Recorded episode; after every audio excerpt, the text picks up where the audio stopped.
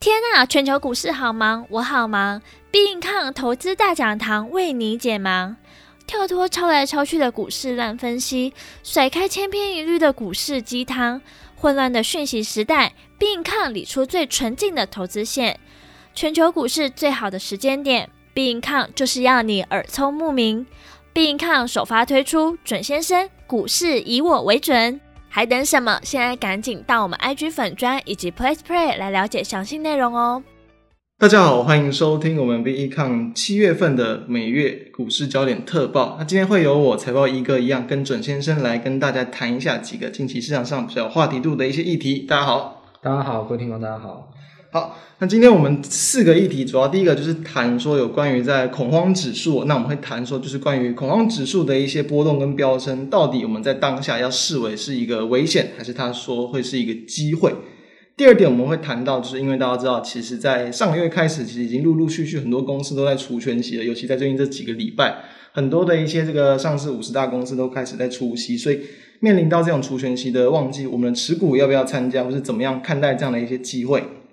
第三点，我们会谈到 ESG 的投资哦。ESG 这个东西没有听过没关系，它有点类似一个叫永续投资的概念。那这样的一个投资的风潮，其实最近这几年这个已经陆续的兴起了。那相关的一些基金或标的能不能去参与，这也是我们讨论的一个方向。最后就不免说的一样，就是谈一下对于台股走势啊、行情的一些看法。对，所以这是我们今天主要的这个四个主题。那我们就直接先进入到我们第一个主题，就是有关于。恐慌指数的这个部分，我先很简单的介绍一下恐慌指数。好，我想大家可能对，就是大家常听到的 VIX 啊，对，就 VIX VIX。不过其实这个里面还有很多玄机啊。那我觉得财报哥可以先帮大家来稍微简介一下。对，其实它就是这个芝加哥的选择权交易所，然后推出的一个指标啦，主要就是反映说这个 S&P 五百的指数在未来一个月之内它的一个隐含波动率。简单来讲，这个指数就是恐慌指数嘛。当它的一个数值越高，代表其实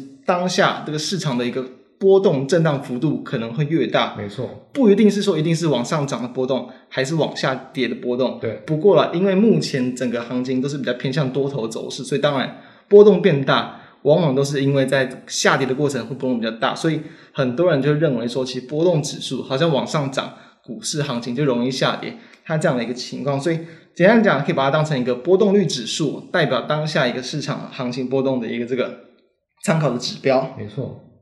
好，不过其实我觉得这边可以帮大家补充一下，就是说大家看 VIX 指数或恐慌指数，其实大家谈的刚才财报一个有一个重点，大家一定要仔细听好，是 S M P 五百指数选择权的这个走势。那但它还有很多细节啊，例如它选近月啊，或者说选最价平的远月，然后做平均指标。不过那个其实都不是重点，重点就在我刚才讲的是 S M P 五百指数选择权。那大家聪明的听众可不可以举一反三？有没有台指选择权的 VIX？当然有，所以是有台指的 VIX。所以说这一点呢，其实大家也可以去看说，诶，那你如果看着美股的 VIX 做投资，那有没有想过用台指的 VIX 做投资？还是说你其实你是被的新闻的标题做一些误导，或者说看着新闻标题在讲？所以我觉得大家可以在，我觉得这是一个议题啊，就是说不管在看什么指标之前，都想一下它的内容什么，稍微简单看一下简介。然后举一反三的想一下，对，就它主要会连接到什么，对，对应到什么。当然，因为 S M P 跟全球连接性也高，你要用它来看台股、台指，其实也 OK。对，但是或许有更合适、更相关的一些指标。对，好，那我们你主要也先谈为什么要谈这个主题，其实就是因为说，其实，在七月十九号当天啊，主要还是因为其实那时候公布出的一些疫情的数字啊，就是可能那那我记得那阵子吧，好像美国每天公布出的这个确诊的案例，又比前一阵子可能要再多了一一天多了好几万人吧，平均，所以。当天七月十九号的恐慌指数是飙升了二十一趴，我不知道大家觉得二十一趴多不多？昨天是你觉得这个数字高吗？基本上啊，我看待 VIX 的短线上，因为呃市场上基本上都是缓涨急跌，是通常为什么？很多人会认为说恐慌指，明明它是波动大，波动大也是大家很兴奋疯狂，也有可能。比如说像大家回想到去年十一月，对不对？拜登当选，然后疫苗又出来，那时候也是疯狂大，那时候那时候 VIX 也是也是有往上涨，也是确实不一定是跌啦，只是说通常的情况下，绝大多数都是缓涨急跌嘛，所以大家还认为说这个是比较恐慌。所以我觉得往往都是因为为什么 VIX 被注意到，是因为前一天大跌，然后 VIX 刚好又大涨，嗯、所以总是会拿来做连接。对，就一起讲说，好像哇，恐慌指数飙升，所以代表市场很恐慌，对，类似这样的一个联想。所以对我来说啊，我觉得其实我完全不会觉得 VIX 是什么特别的指标，因为前一天大跌就是大跌，那大跌怎么跌或跌什么类股，对我来说可能还比较重要。是我对 VIX 涨多少。其实不太关心，反正如果大涨，VIX 又涨，我觉得这才是诶、欸、比较异常现象，我才会特别去看哦发生什么事情。嗯、否则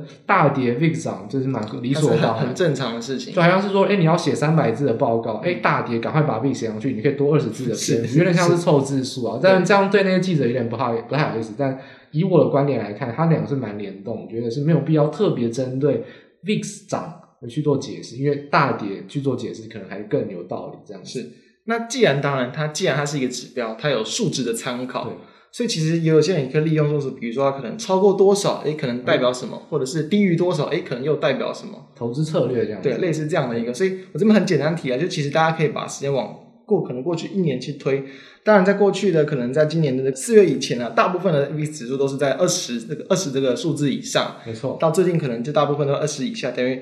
你要去观察它一段时间，可能大部分都落在哪里。代表它可能就是暂时会趋于这个数字，所以当它突然飙升，一定是代表说当下可能市场比较偏向恐慌嘛，当下突然急跌了。所以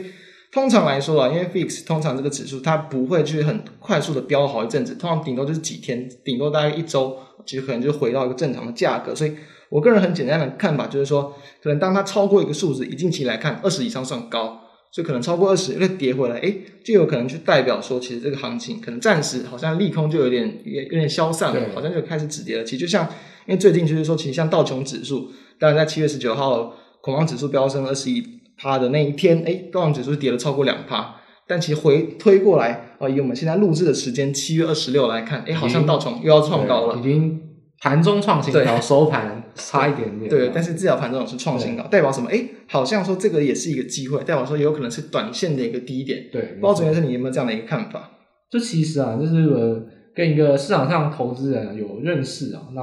这其实他目前也算是在市场上也算是蛮知名的一个一个一个专栏作家。那其实他有讲过啊，那如果真的要准确说，因为操作策略总是要明确一点嘛，否则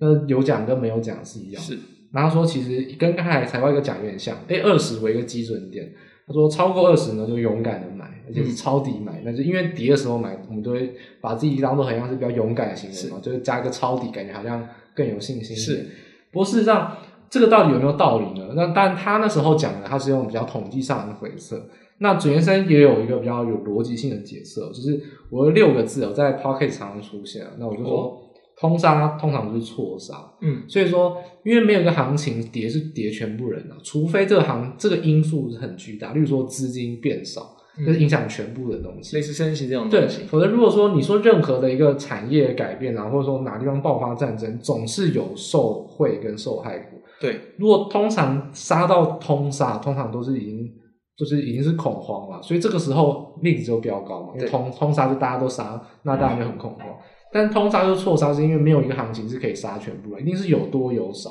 那杀到连全部人都杀，很有可能就是已经杀到最底部了。因为大家想想说，诶、弱势股先跌，然后强势股还在创高，就开始连强势股都没办法创高，也开始跌，那这就变成通杀行情。所以往往这个时候通常就是一个杀到底部啊，因为弱势股也跌很深，强势股本来就不应该跌那么多，那震荡一下，诶、欸、马上有可能要再走高。所以觉得超过二十勇敢买，我就是蛮认同的，但是。这可能要把握一个点，就是说你要把握一个基准，就是一个关键的，就是这个通杀行情不能出现太剧烈的利空。就利空，就例如说疫情，或者说就影响全世界的人，或者说影响全世界的风险资产，就像资金，撇除到这种大型的利空，例如说可能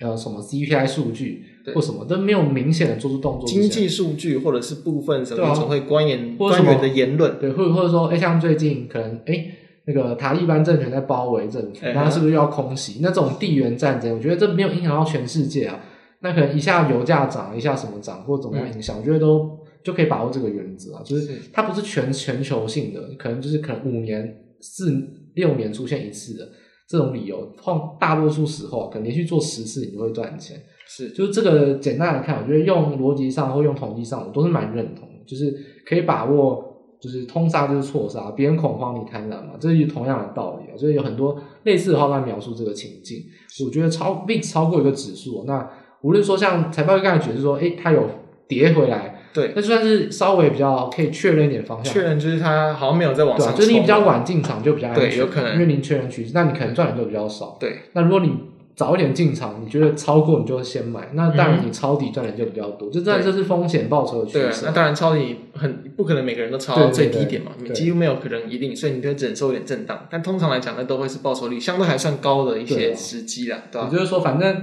呃，通盘跌的时候，就是别人空单可能已经在回补的时候，是。所以这种短线修正的底部能不能买呢？我觉得以超车上来说，我是蛮认同说可以去买。不过当然我还是有提到嘛，我个人还是会去看。跌怎么叠，或是，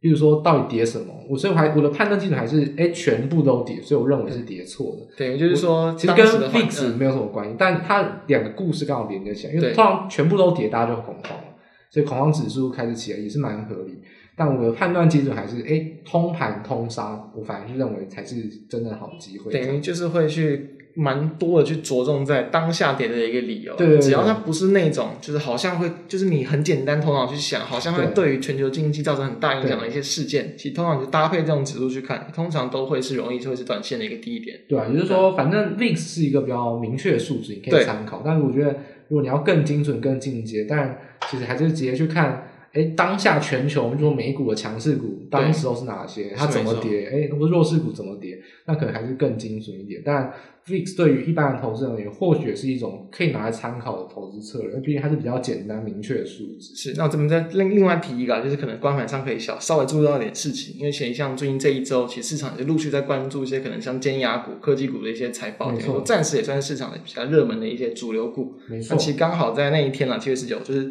恐慌指数近期比较飙的比较高的那一天，其实像是费城半导体指数，它反而还是逆势的收红，就小涨了零点零七八，道琼跌超过两趴，虽然纳斯达克也是跌超过一趴。但是都是红 K，等于说都是有一点开低走高，好像有一点暂时止跌的迹象。所以你用这样子去搭配，刚刚左先生所谈到，你可能观察说当下到底这个主主流在哪些地方，然后从这样子去看，可能就可以去多领先去发现到一些这个机会，认为更加认定说有可能这样就是一个短线的一个低点，类似这样的角度去看。没错啊，就是总的来说啊，其实股市对股市要赚钱，大家都说买低卖高，那跌下来你不买。那你又不是买低了，所以是就是说，如果你有把握说这个行情没有走完，嗯、那其实买跌下来买本来就是你应该做的事情。对，就是成本你可以压得更低啊。就是说，其实有很多呃你认为对的逻辑，然后呢，你其实对应到各种不同的操作，发现他们其实根本都是差不多的啦。所以说，恐慌指数飙升是危机还是机会嘛？那我觉得是。其实对我来说，我觉得它是一个机会啊。那当然说。它有没有可能造成危机？那这个当然就是有偶偶尔会有出现决定性利空的时候。对，但我觉得通常那个比例是比较少。而且呢，我我们在很久以前有告诉过大家，好像是在没有记错，应该是我们第一集还是第二集，在过年前那时候还谈说，哎，为什么过年要不要先卖股票？我说万一会不会遇到再一次疫情？因为大家记得嘛，去年刚好就是过年爆发有中国疫情，然后大开始大跌。当时我们就讲过一句话。若真现出现决定性的利空，那你猜也猜不到，是因为通常要崩盘理由你是没有办法预测到，对啊，等到真的出现你再反应就好，所以你也不用在现在时候担心说啊，万一遇到那个状况怎么办？遇真的遇到了，那你再去反应。对，你一直担心，担心这种东西可能好几年才出现，因为这个东西既然预测不到，你就不知道到底是一年后发生还是半年后发生。是，但你这个投资策略就是，如果它没有发生之前，你都可以用。所以其实你应该把握的是说可以确定的东西，不确定的东西呢？就只能顺其自然，因为你的疫情大家都没有办法预料到，是没错。所以说，我觉得这种参考办法就是说，面对恐慌跟未知的时候呢，就是不要任意的去想大跌的理由，因为真的大跌的理由一定会发生，且知道，而且真的大跌可能跌二十趴，那你跌两趴再跑都还来得及。嗯。不要去想说什么啊，跌两趴了会不会怎么样？因为真的大跌不是只有跌两趴，对，那那个时候过程都来得及。对，你那时候再跑都已经来得及了。所以我觉得恐慌指数的飙升，短线上是机会了，那长线上。当然会有可能有出错，不过我觉得不用太早去去猜测这种大型的利空啊。是，好，那所以有关于恐慌指数，我们就先聊到这个地方。接下来我们就要聊聊一下有关于说，就是在最近的一些除权息旺季啊，然后针对可能大家手中有持股啊，或者是你有想买的一些股票，它要不要去参加除权息，或者诶这个地方值不值得去去去领这个配息，跟大家来简单聊一下。好，那首先很简单的跟大家介绍一下，就是除权息这东西怎么样？就是公司每间上市的公司，他们就会每年会去分配他们所有的现金股利，等于说就是他们会直接让你的这个股票的价值会变低，因为直接直接发钱给你，等于你的那个银行户头，比如说他发两块，你有一张股票就多两千块。对。但是你这张股票，就是你如果它什么情况都没有波动的话，它在除息之后的那一天，它价值就会减少到两块，可能那原本是一百块，就会剩下九十八块，有点左手换右手的感觉。对，就是直接把现金扣一点给你。那当天到底开盘看在哪边，就等于就像一般正常的，它到底是开高开低，它可能就会用九十八这个基准来往上去计算。对，简单这样的概念让大家知道。所以其实到底要不要参加配息，其实我们从这样的角度来看，诶，好像你参不参加，其实都没差，因为就只是把资金退给你们。所以说，通常来讲。要不要参加？因为很多人会认为说，可能在除夕的那天那段时间，有可能会多一点行情。什么意思？如果一间公司它的殖利率很高，你可能在那段时间，可能在除夕之前，就会有更多人想要去买进。对，有可能啊，有些公司它的股价就会往上涨一点，所以你提前去卡位，有可能就可以多赚到这样的一个点价差。对，有些人会有这样的想法，或者是有些人会想说，呃，在台股有个东西叫做填息啊，这个名词，这个词。意思就是说，就像我们刚刚谈到的，可能原本股价一百块，除息两块变九十八块。没错。当它隔天开盘看到九十八附近，它很快就涨到一百块，就代表填息，等于说你领到了这个现金两千块，哎，它股价又涨了回去，货真价实给你两千块，免费多赚到了，股价要回到原本的价值。所以很多人会期待，就是说，哎，会不会公司除完息之后，哎，然后它可能过去填息的几率很高，可能今天行情又不错，它就有填息的机会。所以很多人会留意这样的一个方向。这是有关于在这个除权息。大家比较去常关注到的一些事件了。没错，就是说，呃，行情都是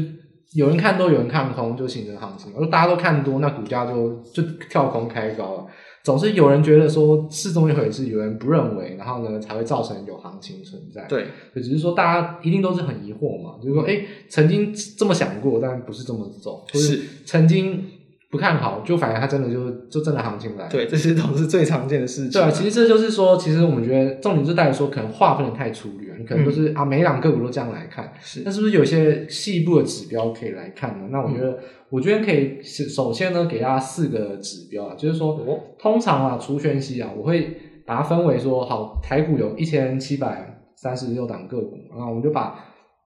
其中的特例抓出来。特例是什么呢？我觉得特例就是第一个找股本大的公司，嗯、第二个找高值利率，高值利率你可以抓可能现金值利率五趴六趴等等，那差不多就好了。然后因为你这样筛已经筛掉很多，所以你不用那么精确。所以说，再来是找法人持股比率高，可能超过三十趴，超过四十趴。然后再来是找公布配息到除权息之前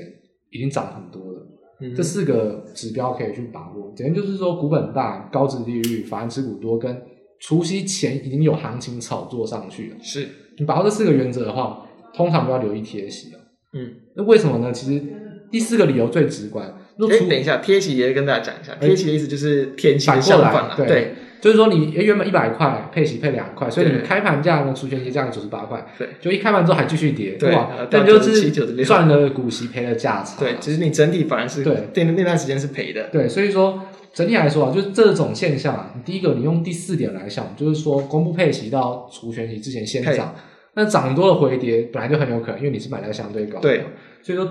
这个来看，就相对来说是合理的。那只是说前面三个理由是为什么呢？我觉得股本大或法人持股高，其实就跟我们台股税制有关。嗯哼。又或者是说，其实法人啊，我们说他们是国外的投资人，他们课的税负跟台湾人是不一样。就相对来说，其实我们领股息好像就只是左手换右手。哎，对大户或对法人来说可不是哦，他们是要缴很多税。嗯，也就是说，其实他们面临到税负的问题，很有可能就哎先避开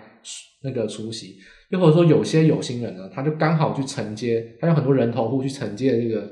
别人法人开始卖，那这种情况下就会造成行情上有一些比较异常的波动，因为有人有人一定要卖，有人说那我我也不一定要买，那就造成行情必须要把它出现一些变化。所以我觉得把握这四个原则啊，所以这四个原则之下。如果有出现，那你可能两项、三项，这个全部出现，嗯、就出现超过两项，大家都要小心，最好是不要，呃，短线上不要去追高。对，就是可以。对，如果你没有的话，你就不要去追。那如果你有的话，其实你也可以考虑，就是直接先获利了结。对，或者是说你就不要去参加，或者说如果你是呃长期持有，你是纯股族，或者说你真的想要持有超过一年以上，嗯，那你根本就不用管它，因为反正。它的行情是异常波动拉高，又异常的贴息压低，那都是短线上，终究会回到它合理价值。只是说，就是先上去再下来，对，对于你长期投资没什么影响。没错没错，所以说长期投资你就不用管什么除权性影响，嗯、那你但只要看它公司营运好不好，配息有没有什么改变。但是短线上你真的又想要去赚这种行情，那你就要特别小心，最好这种四个指标的出现，嘿，不要在除权息的。一周才买，那你要买你就除权息前一个月先买，然后可能还会赚到这个异常上涨的行情。对，就是你要买的话，如果你类似你要提前买去参与，就像刚才主持人说，你不要找那种好像已经往上涨过一波了，就是你很有可能追高，就追高。你要买就买什么？可能没什么波动，或者才刚开始好像有慢慢发动、慢慢发动这样子，这样可能机会就会大一点。我觉得大致上来说啊，就是大家可以去看几个范例喔。是。呃，我每年都会观察这件事。去年是非常明显，非常非常多，非常惨烈。嗯、去年贴息行情是非常惨烈。是，今年最早发了两档符合这些四个指标，是二三八五的群光跟二三二四的人保。是，大家去看他们走势，标标准准，真的我真的没有在，真没有在骗各位，标标准准，就你看你都会头皮发嘛。就是先先上，就除权息完之后开始跌，然后一直跌，跌两个月，到现在才开始准备止跌。群光好一点，人保到现在还在跌，是跌了快三两个月了。那近期除权息的一模一样，一除权息当天都是贴息，像远传、瑞仪高值利率股，远传、嗯、国泰金跟富邦金都是零零五零成分股，就符合我们刚才讲股本大，金融股高值利率，而且反而持股高，然后金融股前面一阵子涨非常多，像今天我们录影当下是富邦金跟国泰金是开高马上走低啊，就是今天杀指数都在杀这种控股，所以说瑞仪也是，就是也是上周嘛，上周五嘛，然后也是其实直接往下，对，不管就是哎，你看它。一开盘之后呢，哎、欸，还直接跳空，直接往下掉，还继续直接是直接跳空，它那个不是单单的那个现金股直接跳空，是直接再往下掉。你一开盘，你你连想要收收手机会都没有，就先让你赔了。对啊，而且其实他们都是高算高殖利率，所以也是在在七八以上。所以大家可以去掌握这几个要点啊，就是说，其实以目前前面两个指标，就最早配息的，像群光跟人保、嗯、到。这个礼拜，因为目前是除权期旺季哦，这个礼拜大概是最旺的一个一周，然后下礼拜一开始慢慢慢慢跌了，但这一周已经是大概是最旺盛的一周。那是去看国泰金、富邦金、远传、瑞银，太多例子了。嗯、你只要想得到符合这四个指标的，基本上无一幸免。所以我觉得建议大家说，如果你真的要操作这种行情，要买早点买，不然不要买，不要去追高。所以你现在要抓，你就要去观察什么？就可能是八月八月初、八月上旬、八月中旬那段时间要去除息的，股价可能还没有拉太多，对，可以去稍微考虑一下。对，又或者是说，哎，机会的，你等它除权息完之后，也会有点抄底。对，因为其实它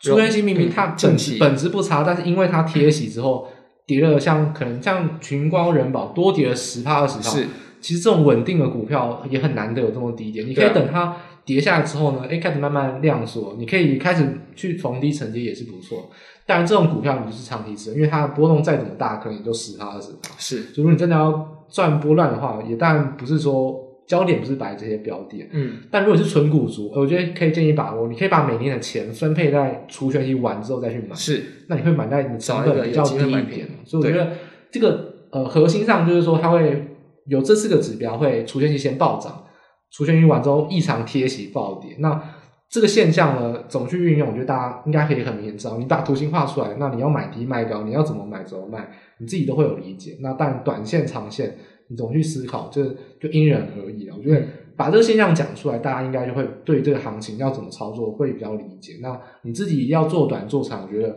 都可以。那你能把握住这个现象的策略都可以这样子。是，那这这这边再谈一下下，就是就关于近期的一些状况。刚刚主持人谈到蛮多个股最近出完去贴息的，这其实就是每年的状况不太一样。当然，就是那一年如果都是这样，那可能后面的股票也容易跟着一起。那其实不止像大型股，蛮多近期算是殖利率高的一些公司，也都有类似的情况。其实大家肯定可能网络上 Google 搜什么殖利率排行啊，好像一些很高啦，可能十几趴的，比如说像什么一三二五的恒大，那个非常高。但是大家知道。它其实，在除除夕之前，股价几乎就是一直盘整，一直整理，然后除夕之后还是直接的在连续的往下跌。其实主要就是因为第一个没人气，第二个其他最近这几个月的营收都是年减超过五十趴的，所以你有时候要挑股票，如果说它哎好像好像没什么波动，认为它会不会有高值率的一些填息或者是一些行情，你同时可能还要去看一下最近的一个营运的表现，表现不好的营收年减的，或是那个 EPS 衰退的，你最好就是不要不要太期待，因为当然市场一定也会去期待说这种。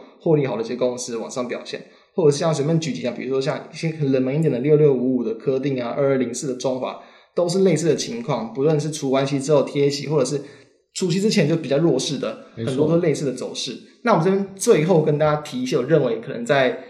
后面一段时间啊，你可能稍微值得去关注的一些，就是哎，好像比较可以去留意他们除权息行情的一些公司。哦，我这边挑一些，对，就是也可能也是刚好。一些是值率高的，一些是可能在最近盘面比较相对有人气啊，一些一些电子股为主，比如说像二三二七的国巨，诶，今天我们录影当刚好公布上半季获利，哦是赚快二十三块。对，这这是都是有比较题材性的，或者像三二二一的台加硕这种石英元件相关的，或者像很热门，对六一三八的茂达哦这种类比 IC，四九四九三九的雅电，然后三五二六的反甲等等。这些其实几乎都是集中在这个八月上旬要除息啊，我认为都算是近期处在相对较强，而且都是比较有话题度的公司，大家可以稍微去关注一下。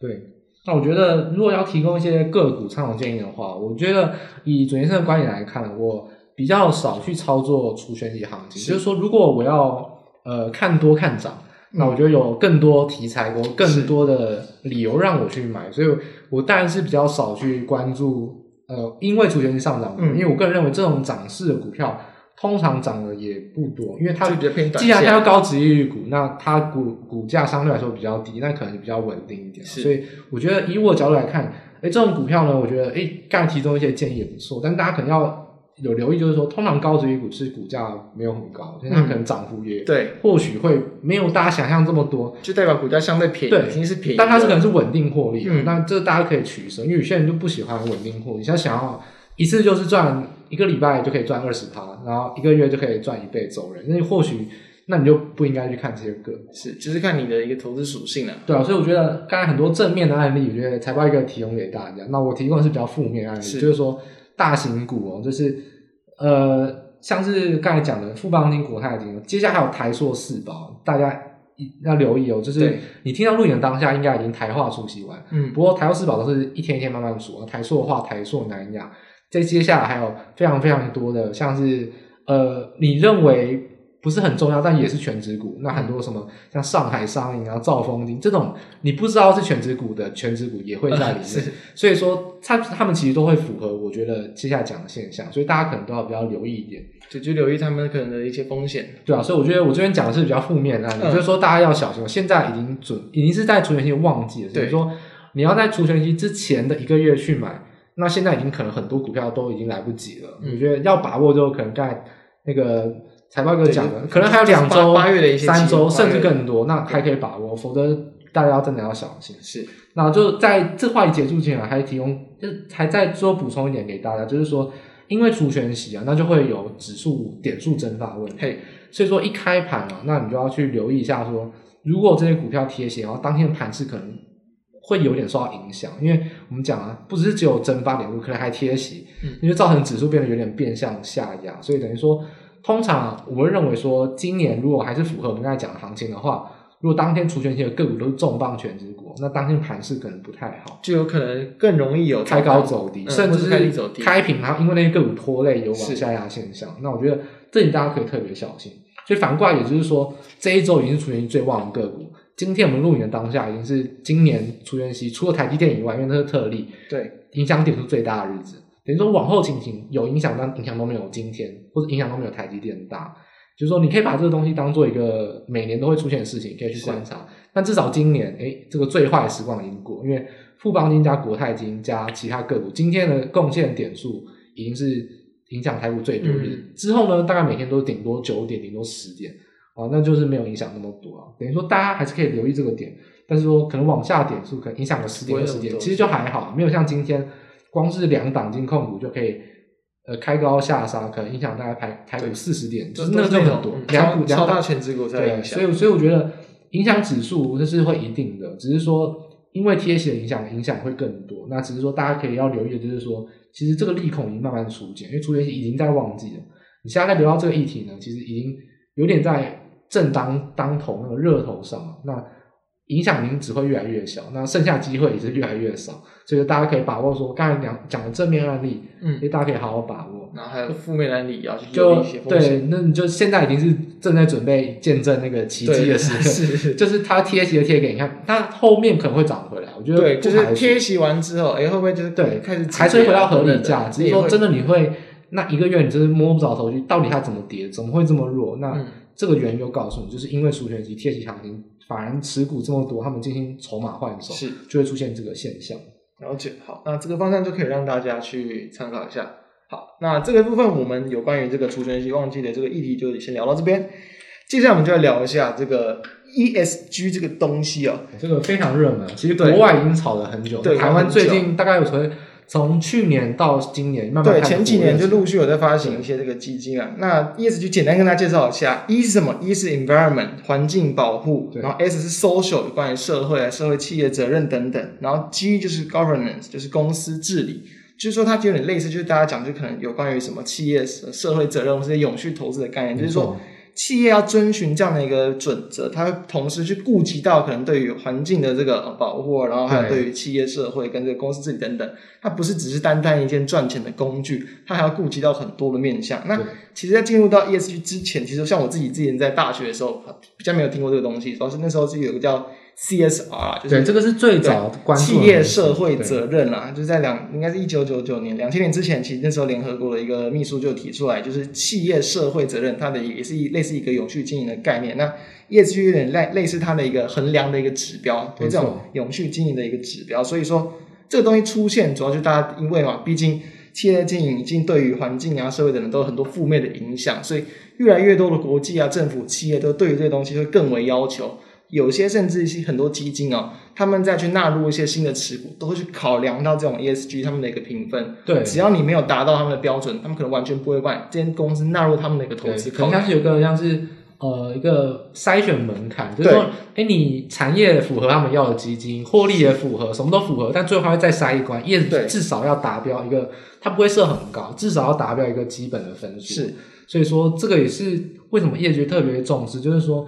因为大家看获利啊，看产业表现。那现在如果基金公司都选择 ESG 当个评分，那被动型的买盘对关注的话，那确实也会是影响股价高低的一个关键。对，所以其实我们刚刚谈的这几个概念，大家都知道，这个东西它比较不是那种什么量化的一个指标，它也比较难，就是说你公司最近这个就一定比较会赚钱，一定有比较高成长。但是你就要作为一个永续经营的企业，你要遵守到这些东西，一定是一定是有益处，没什么坏处嘛。对，可能也是部分成本高一点，但是我们觉得综合来讲，对公司一定是件好事。所以其实这样的一个概念，ESG 投资的概念，我们会比较偏向解读，它是比较适合就是长期投资，没错，长期持股。那当然长期持股就比较偏向什么？可能是用基金、ETF 的这种方式，对，会比较适合。所以这个东西到底好不好，到底值不值得投资？其实最近也就有几档，这个应该说一档，就是最近才去刚那个刚发行，七月十九号嘛，对。那天刚挂牌就叫做元大上柜 ESG 成长 N，哎，为什么这个它特别标一个上柜？就是因为目前台湾这个有推出，就是有跟 ESG 或是公司治理相关的一些基金，都是以上市公司为主，包含比如说，其实像可能像这个富邦公司治理，它代号是零零六九二，它其实目前呢，它在整体台湾的 ETF 中，它的市值是排行大概有四十九名，另外两档像是这个。零零八七八的国泰永续高股息，它的市值排名也是有来到大概三十名。没错，零零八五零的元大台湾 ESG，它它的名字就只有一个 ESG 了。对，元大台湾 ESG 永续也是排名大概五十一名。这些其实都是这个以上市公司的为主。那他们的这个筛选条件，像刚刚其中一档这个高股息的，它以 ESG 的一个分数，再加上说殖利率来去做一个筛选，所以它里面持股最高的是国巨，因为其实国巨在最近这几年配息率还算高。对。那另外两档其实比例最高就是台积电，因为大家知道台积电应该是没有什么意外吧，会纳入 ESG，然后同时基金会首选标的，所以另外这两两两个基金的一个持股标的都是以台积电来的最高，也都是有超过算是两成以上。所以这些他们的筛选标的几乎都是以可能以公司治理的这个评鉴结果哦，然后呢都是有可能排名居前的，再加上其他的一些财务指标、殖利率等等的筛选来去纳入这些基金。那刚刚所谈到的这个就是元大上柜 ESG 成长 N 啦，它其实在持股的一个内容，它其实它它的一个分散的没有分散那么多，像它因为就是以上柜为主，所以其实蛮前面几间都是大家耳熟能耳熟能详，像环球金啊、文茂、世界先进啊、中美金等等，这些都是类似的一个这个筛选的概念，所以这些就是呃大家可能会陆续关注，哎，你会觉得说。去投资 ESG，但是其实这些公司都是大家很熟悉的。其实我觉得，我刚刚补充一个点哈，就例如说，我们就直接哦，我大概会讲我的主观点，我先.讲个客观，就元大他们自己在报告书讲，因为他讲说他们参考四个标准：营收、对盈余，然后跟 EBITDA 就是税前、息前、折旧摊、折旧摊销前一些财务数据，反正也是赚钱的数据。嗯，做一个数值什么？是市值。嗯，所以呢，我这个地方呢，首先如果以后券商要找 B 抗的话，可以业配很欢迎，但是还没有找我们业配之前，我就会讲出最毒辣的实话。就是台股最近推出 ETF 毫无创意，我就直接讲毫无创意。嗯、你去看刚才我们讲的富邦公司治理跟永续高股息，因为有高股息，所以它会有影响。跟业居永续，为什么台积电最多？因为台积电就是独大的公司。是啊。那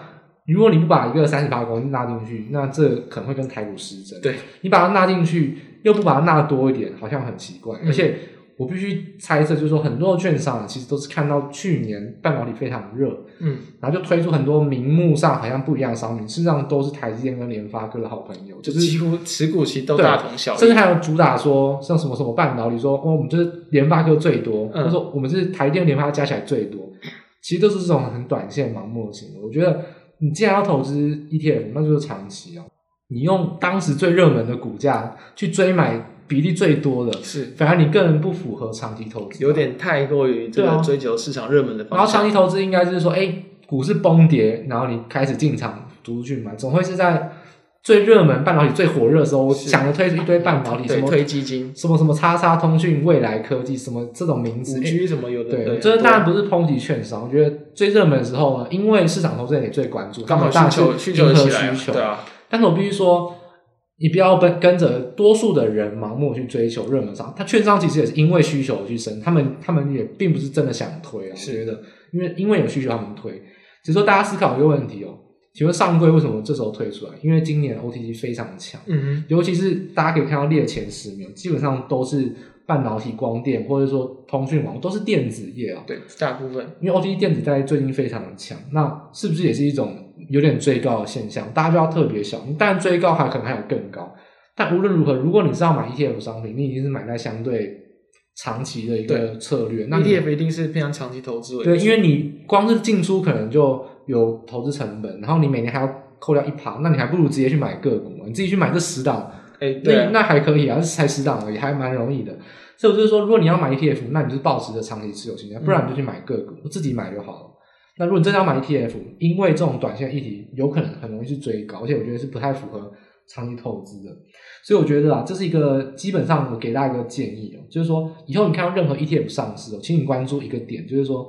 它的成分股是什么，跟它的产业有没有连接，有之外，它跟其他现有的 ETF 有没有连接，否则零零五零跟那些个股其实没有什么不一样。那上柜你去买那个贵买。市值最大的 ETF，其实跟这个几乎一模一样，因为目前贵买前十名啊，你扣掉什么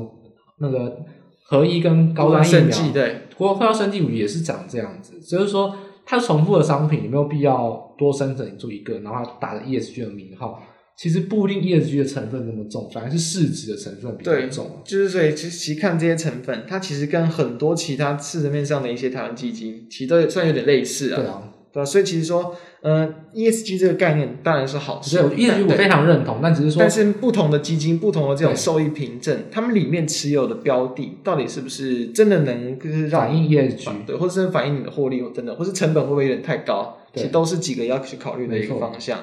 对吧？所以其实 ESG 这东西，当然我们其实都是给一个正面的看法。其实像最近台金投信推一个新的什么 ESG 环保爱地球成长基金，它今天才要去开始募集了，还没要上市。但假设它募集募集之后，成分股又是一些我们可能常见的那些公司，那也有点有点像了无新意了。对啊，对啊。其实 ESG，我觉得你刚才讲的好像抨击 ESG，我这边挽回一下那个收一下利润，就是说 ESG 其实你看，我们说 ESG 这个东西为什么重要？就是它不是花钱买赎罪券，对对。他比方说，哎，企业资本主义赚很多钱，所以开始投资社会、回馈社会或者做环保，好像是买赎罪券，绝对不是这么简单。大家可以去看，我们做一好的。嗯，它是真的有利可图才去投资的。很多人去种树，为什么？因为未来可能有碳权交易，它是有利可图，可能是对这家公司而言，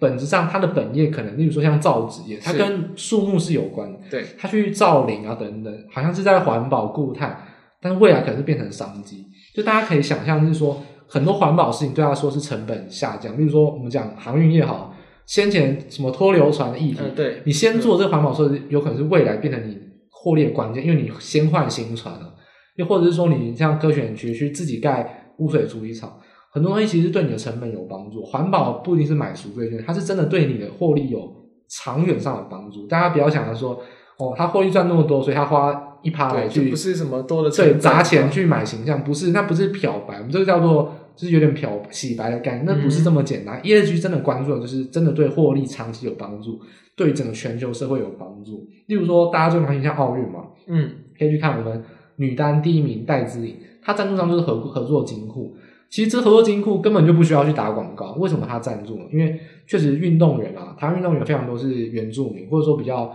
呃，比较贫穷，在小时候，所以很需要资源去赞助他们，因为他们确实是有有天有天赋嘛，也可以为国争光，打到世界第一。所以说，这个资源就是可以分配到真的需要的人手上。所以大企业去做这件事情，我觉得，当然我们用环保来讲，用社会来讲，我觉得各个层面其实不要把它当做是赎罪券，它是真的对于这个国家社会有帮助，或者说对于公司企业本身的获利形象都有帮助啊。这不是只有仅限于形象而已。它是真的是长远看来是一个对的事情，我觉得是值得鼓励。只是说这个 ETF 可能业绩的成分真的不太重，嗯、所以我就没有特别推荐。但我也没有没有说反对啊，因为这些个股确实是好的成长股，只是说它根本不算很纯的 ESG，对，没有那么 ESG。对啊，我们意思是这样子。对，所以我们看好这样的一个趋势，然后是概念都很好。但是针对于目前台湾，你可以去直接很方便投资，你可以直接去买，跟买股票一样，直接去买的这些标的。其实都不见得就是说他们是那么好的一些方向，主要是我们的概念，对吧？所以其实这主要就是我们针对这个 ESG 这样的一个概念以及这持股的主要的几个看法。对啊，那各个投信券商就是手下留情，以后业配还是可以收，是，是，是还是会帮我们宣传好的商品。当然，但是好商品也要推得出来啊。是，对啊，我觉得这是不可否认的事实。那最后然后一样，就是可能大家投资人啊，最就是最想有兴趣的，然后是听想听到我们想法，就是对于台股行情的一些这个看法啦。月特到最终的一个总是会来谈到的章节，每次都要谈这个部分。对，所以一样台股走势的讨论，其实那我这边先简单讲一下我对台股的看法。其实可能跟前几个月好像没有太大的变化，就等于说台股目前都是持续的在一个高档整理吧。其实每一次的一短短的修正，真的就是短短的修正，其实好像比较难。对于台股造成比较大的一些影响，就好比可能在最近这一阵子，台股又跌破月线了。没错。不过我觉得这其实也算是都是只是偏向短线的修正而已，因为目前其实整个国际股市都还没有到说什么多大的一些利空出现。那本周其实这个后续的一个 FOMC 会议，我其实觉得说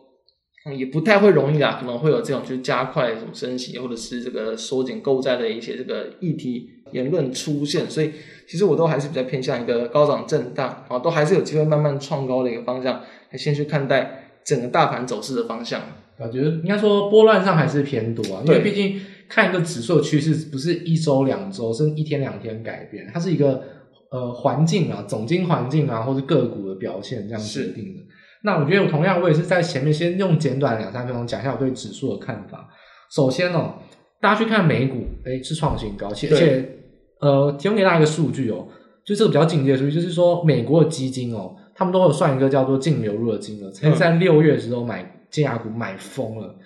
从来整个历史上没有买过单月没有买过这么多金额，嗯、因为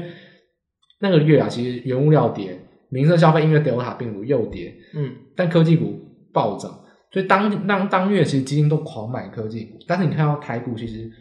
在六月底开始到现在，其实都走很弱弱势啊。那我觉得这才刚转强一阵子。对，而且其实尤其是我们看到 OTC 指数创新高，嗯、所以其实 OTC 指数反映什么？就是去除掉生技类股以外，嗯，其实就是电子股，而且是成长型的电子股。对，上市指数啊，为什么这一阵子这么跌？跌破月线，而且月线还没有马上站回。那我觉得大家可以一个想法，就是说指数有什么构成？就用全指股构成。跌指数就是跌哪些全指股？那到底是先杀指数还是先杀全指股？就是它因为台积电不好，所以呢它杀下去，然后造成指数跌，还是因为我要杀指数，所以造成台积电跌？这就是不同方向。就是先我我以指数为目标，所以我找个股杀；跟我因为我要杀个股，所以指数不好意思，你只能下跌，这是不一样的方向。我觉得大家要想清楚一点。所以我要讲的事情就是说，目前跌到底是哪一种？我觉得很明显是杀个股，不是杀指数。嗯，因为很明显，第一个国际股市根本没有跌，那不太可能构成杀指数。但韩国股市最近跌是因为疫情的关系。那台台湾疫情现在是都要解封了，就是也没有、啊、也没有牵涉到。我觉得大家想的事情是说，到底在杀谁？第一个，台积电其实是表现不好，因为它法说会基本上是比大家想的差很多。那我觉得待会如果有需要可以帮大家补充。那基本上结论就是台电呃没有大家想的这么好，那基本上就是还是会走平，那就很弱。嗯、那再就是说航运股最近跌得非常凶，那跌这么凶当然是因为待会我们会我会帮大家补充，就是基本上是大户在出脱，大户在出脱有当然有很多玄机可讲，不是代表是完全行情结束跟坏事，只是说既然。大户在卖，让它股价下跌。航运股三档占了台指的全值有四趴多，四趴到四趴多，随便一跌，例如说三档跌停板，台股就要跌七十点。那这个对台股影响不大嘛？所以说刚好修正到现在四十点，那你像大家写下来，它贡献台股的点数大概也贡献快要三百多点跌点。也就是说，是我认为目前的盘势因为很弱势，其实是某些个股被杀，所以造成指数看起来很弱势。那事实上。扣除掉不占指数的个股表现都非常良好，例如中小型电子股涨到真的都会怕，真的怎么这么强？因为确实来看，指数跟个股是两个世界，所以我觉得指数当然很重要。但目前来看，你分析清楚指数为什么跌，那还是没有到这么看空。确确实我也认同说，短线上是一个修正的现象。那修正来自于航运股跟台电没有办法救救这些，其实说就是应该应该是跌跌破过航运三雄，然后台电又没有办法救市。那就是一个走平一个跌，那加起来当然就是跌。是，所以说待会我们就会来讲说，那如果因为跌这些个股跌指数，那这些个股到底会不会止跌？我觉得这就是我们待会个股会讲。所以指数上大概就终结到这边，就是告诉大家，我认同它是短线跌，而且是先杀个股，所以指数抱歉你被拖累，不太是像我要杀指数对台股整个看空的这种变化。好。所以接下来的话，我先谈我个人简单的一些，这就是我认为在接下来这段时间，可能就是在我们下次的一个这个影音之前，在这个月大家比较值得关注的一些方向。第一个当然就是因为很快就要这个三级变二级嘛，至少这个解封的速度也加快，所以说其实原先一些这个受这个疫情影响比较严重的，包含像是这个内需啊、食品，甚至是健身、民生消费等等哦，所以说这些公司其实这个在。其实从最近啊，可能这一个月以来，其实股价都已经陆续反映对于解封的一些这个预期。那当然，如果说这个近期的一些营收再度持续开得还不错的话，其实那就可以是有机会持续的去激励到他们股价的一些这个表现。这是第一个，所以理所当然的这个东西，对于到其实我们还在好几个月前谈过了，包含可能像旅游啦、观光这种观光，然后甚至饭店业等等，可能没有这么快，那不营收不会这么快的起来。但是市场的预期也是有机会去带动到他们部分的一些股价。再来一个，其实就是这个瓶盖股的这个备货期了。我们上个月应该有谈到，其实就是说应该啦，蛮容易在这个其实应该就是下礼拜、下下礼拜，大家看到七月份的营收公布的时候，很多这个瓶盖供应链的这个营收动能就会明显的这个往上去成长。所以哦，很多的就是其实就是瓶盖股啊。包含像可能 PCB 啊，然后这个是台积电、大力光这一些啊，就是大家耳熟能详一些瓶盖股，只要是在营收动能有成长，我们认为也会是有机会成为短线的动能。那当然，这样的一个题材它比较难延续太久，你可能这个订单的能见度，大家就看到可能第四季初就差不多了。又或者说，哎，可能新机发表，那可能其实都可以估算，其实就是九月中或十月中，而且或许可能 iPhone 跟 MacBook 分开或者合在一起，反正。时间点就很明确，那你要拿捏一下，说会不会有先炒作，后来呢就题材出尽，或者说他没有先炒作，那题材出来之后开始反应，就是它会有一个周期性跟时间点可以掌握。对，但主要其实就是最近这几个月的时间就可以开始去关注，确实没有。那最后再一个可能就是伺服器的另一个这个新平台，就是这个 Eagle Stream，然后它的一个平台递延会往呃会再多延一个季度，所以其实在应该是明年初啦，明年的一个第一季啊，就会有这个新旧平台的一个交替的一个时间。这也是会有带动到明年上半年的一个这个就是这种伺服器的一个换机潮，所以伺服器相关的机壳啊，甚至是一些这个线连接线束等等，也是我们认为可以比较开始值得留意的一些方向。这是我个人的一些看法，就是大家可以去关注的一些部分。好，那整体而言的话，我当然我刚才有卖一个关子嘛，我说，哎，跌是跌行业，然后台电又弱势。那台电弱势呢，我觉得大家可以去听我的那个呃，昨天怎么说的 podcast，在上上个礼拜台电公布完隔天的那个 podcast。嗯简单来说，其实没有大家想的这么差，但确实是不富裕，是的。而且我觉得毛利率影响太多了。就是说，我当然这个是没有人能猜到是什么，但是我自己觉得百分之九十九是因为车用被插单，所以整个，因为大家如果有认识科学园区工作，你就知道，呃，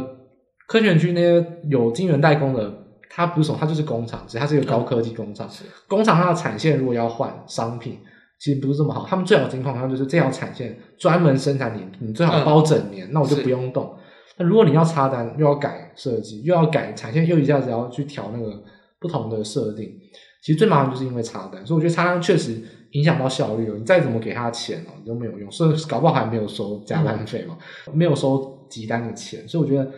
车用集单，我觉得还是比较影响到毛利的部分。那但是呢，利空已经出尽了，因为其实第二季我觉得就已经过。其实我看六月啊，你看六月台积电营收创新高，我就觉得已经是比较稳的迹象，就是车用晶片确实已经慢慢没有那个杂音了。嗯其实就像德州仪器啊，就全世界最大的这种像是比较类比 IC 啊，那个车用成熟制成的 IC 设计厂，他自己也讲，得意来看第三季应该会慢慢下滑，就是说那个缺单的现象已经是开始慢慢消失了。所以我觉得以台积电来看，这个造成它利空因素，我觉得已经消失了。所以但还有新台币的关系，新台币最近也是在贬值，也对于台积电是有利的。我觉得整体来看，就是利空已经出尽，但它也没有什么太好的事件了，所以。一一来一往之下走平，所以还蛮合理的这样子。对、嗯，台电大上就是这样，它就是。就不太会动嘛，对，我看法也是，毕竟它是大型股，你要它动，那也是惊天动地的动，那这个也不是随便乱动，不太容易的。对啊，所以说就以区间为主吧。我我觉得，如果你要我猜的话，我会下个结论，就是说，如果台电，如果台股要准备创新高，台电就要开始动了。嗯，那这个动只是因为要让台电台股创新高，就是资金的拉抬。对啊，那现在台积电，你说贵不贵，说便宜不便宜，那这种刚好价位就是可以拿来操纵指数最好的工具。对，就是它其实目的就是操纵指数啊，因为你说贵吗？哎，那我拉个五块贵嘛，好像也还好。那跌个五块也没有到杀到哪边去，但影够影响指数，所以它就是目前就是一个当做控盘，然后哎蛮、欸、好的一个工具。那我觉得以航运股来说，哎、欸、这个地方就是值得大家关注。还记得我们上个月讲什么？上个月我说我在一月到五月，我一直讲说货柜航运股三个字很便宜。嗯、我上个月讲说我不会讲很便宜，我会说已经稍微便宜，尤其是万海到三百块要特别留意。那没想到。真的是崩跌来这么急又这么大，我真的没有想到会崩的这么惨啊！你是要问我三个字，那你还需要答案吗？现在价位跟过去比，那大概还是三个字，是很便宜。我觉得目前如果跌下来，我不管大户怎么样，大户要出脱也可以任性的出脱。我赚了这么多，总是要跑吧？那剩下那一点你要赚给你赚。我觉得大户心态来说，不会杀在最高点，然后他们要跑，那就是要要跑干净了。所以说，现在这个出脱。一次出很多，好像死命的卖，那人家持有这么多不卖也不行啊。所以我觉得以整个来看啊，货航运三雄啊，我觉得还是三个字，就是如果跌下来的话，那就撇除掉六月我讲便宜啊，那七月抱歉我就要讲三个字，就是很便宜。是，我跟以前一样。不对，我觉得波段上来看啊，它该有的价位跟合理价，诶，那就有一个提示啊，六月我既然没有讲很便宜，那是不是六月的价格会是一个相对合理？那大家可以留意，至少。跌四十趴，其实蛮深的。嗯，我觉得很便宜啊。你要台股涨一个低于合理价四十趴的公司不多啊。那我觉得你要不要买呢？你可以自己考虑。但至少我认为，第一个航运股如果可以涨回四十趴，贡献台股的点数不少。那再就是说，如果航运股好的话，传产股也会稍微气氛多头气氛比较被扭转。所以我觉得航运股，我觉得已经是慢慢见到谷底了。只是说这一波要修正了，或许到八月。可能八八八月中才会比较明显的起色，就是比较弱势震荡，但是我觉得已经到谷底了。就是这个情况来看啊，就是修正的再跌，那你就是再买。我觉得是，你你说那这样很冒风险，那我觉得投资上本来就如此。你这么波动大个股，本来风险就是风险就是这么大。那我你问我超车，我只能这么来看。所以我觉得货航运股现在已经是很便宜了。那你合理价，你要怎么去达到那个合理价？量缩缓涨也好，那又在暴冲也好，反正重点就是说。呃，我觉得合理价就是在那一边，那你要不要操作？我觉得大家自己可以去考量啊。那你要拨乱布局，我觉得倒也无所谓，只是你必须要承担这一阵子，哎，被别人唾弃，被别人笑，是，然后呢，很弱势啊。那我觉得无所谓，投资版就是自己的一个决策嘛。所以，会航运股啊，我觉得也是看好啊。那至少在波段上，我觉得已经跌的是蛮蛮修正蛮多，是合理的，算算合理的一个修正。那影响指数当然会很多。对，等于说上个月到现在，就是刚好上个月陈生也是特别的去谈到对汇款股的看法。现在来看，哎，确实又有感觉又有更好的一些价值出现了，啊、所以呢，当然还是可以持续着重在这个方向了。对，因为毕竟其实跟我们刚刚谈的这几种类股，每种类股它的股性波动都不太一样，所以大家也都可以针对自己觉得认为比较有兴趣、认为比较适合操作的方向去做挑选，没有说绝对的对错，但是这就是我们的一些就是认为族群比较。值得关注的一些看法，对啊，就是也算是稍微吹嘘一下。我一月就一月到五月都讲很便宜，对，对我突然讲改口，那确实也是有些影响。那我现在又改回来，再来了。那大家可以好好的，大家我觉得不用不用相信啊，我觉得大家可以来批判一下，审视我讲的有没有对啊。我觉得大家可以去看一下。好，那我刚才讲的就是说，例如货货运航运涨，对指数带来一定贡献，而且对于整个船产的多头气氛会有改观以外。我觉得电子零组件还是必须要讲，就还是一样，我觉得是非常强势的。对啊，尤其是车用零组件真的涨了，这涨到天花板去了。因为创高之后就再也没有天花板。那你有没有超涨？绝对有，一定有超涨过。但是主力的大户的钱都堆在那边，你让它怎么涨就都可以啊。所以我就说，为什么讲创高不要乱放空？是，真的你真的不知道会涨到什么地方去。有没有合理的？也有。有没有还低估的？但已经创高也有。有没有其实根本还好，但是已经创新高的也有，就是说一一股资金炒上去，当然会有高估的，也有合理的，也有低估的。只是说创新高确实强势在那边。短线上，当然这个月了，我觉得看来行情是没有结束。对啊。那我比较想来看，就是说有没有没有涨到车用零组件，而且是族群性比较明显。的、我觉得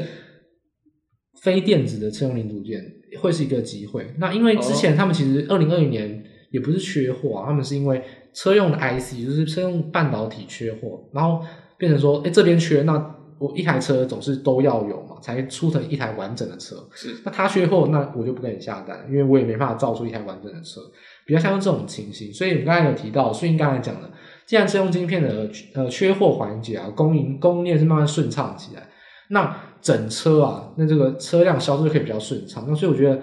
这个车用电子有，呃，应该车用零组件，非电子零组件就比较明明显低估。机构件一些那些。对，机构件，例如说，你说呃，做一些外壳的啊，对或者做一些金属零件，那又是说，你可以讲稍微没有半导体，那也算电子，例如说变压器啊，电源供应器，嗯、这个其实现在来看也算是比较还没有涨到。或者说有些车用散热，那你比较小型的散热厂商会专门切车用的，或许是机会。整体来说，这种。包括你要硬要讲什么车灯、车灯窗帘或者什么塑胶感，那也都是了。那其实非非半导体的，其实都有机会。只是说成长性来看，我觉得还是要往车用电子比较有成长性。就是说，车用电子中非半导体，可是呢，既然它电子，所以它的应应用上来，你说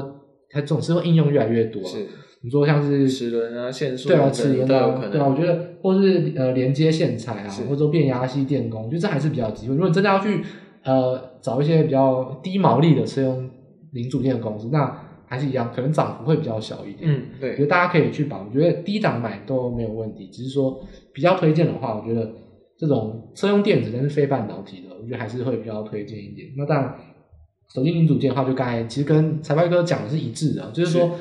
第一个当然。苹果供应链中，呃，手机也是最大的一块，然后 MacBook 也会应用啊，就是说 Mini LED 很很多的题材，最近也都是非常火热啊。其实也都不算是太便宜啊，那便宜的其实要认真去找一下，可能纯瓶盖的会便宜一点，嗯，呃，没有那么纯的，可能都已经因为奇奇怪怪的题材都已经先涨上去，或是一些比较上游的一些，对啊，所以你看不看好 iPhone 十三销售好呢？就大家扪心自问啊，我自己是看好，因为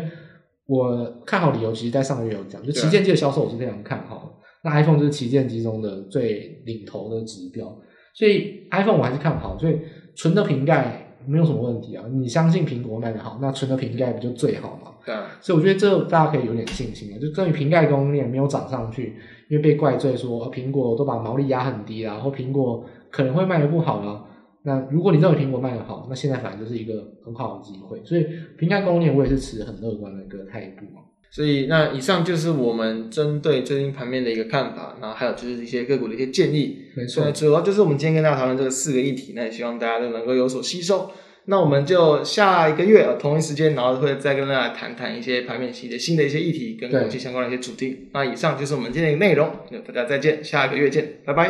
大家拜拜。今天的节目就到这边结束，大家赶紧到我们 IG 粉专，或是直接到我们 Press Play 来了解 Being Come 首发推出的准先生股市以我为准，来了解详细的内容哦。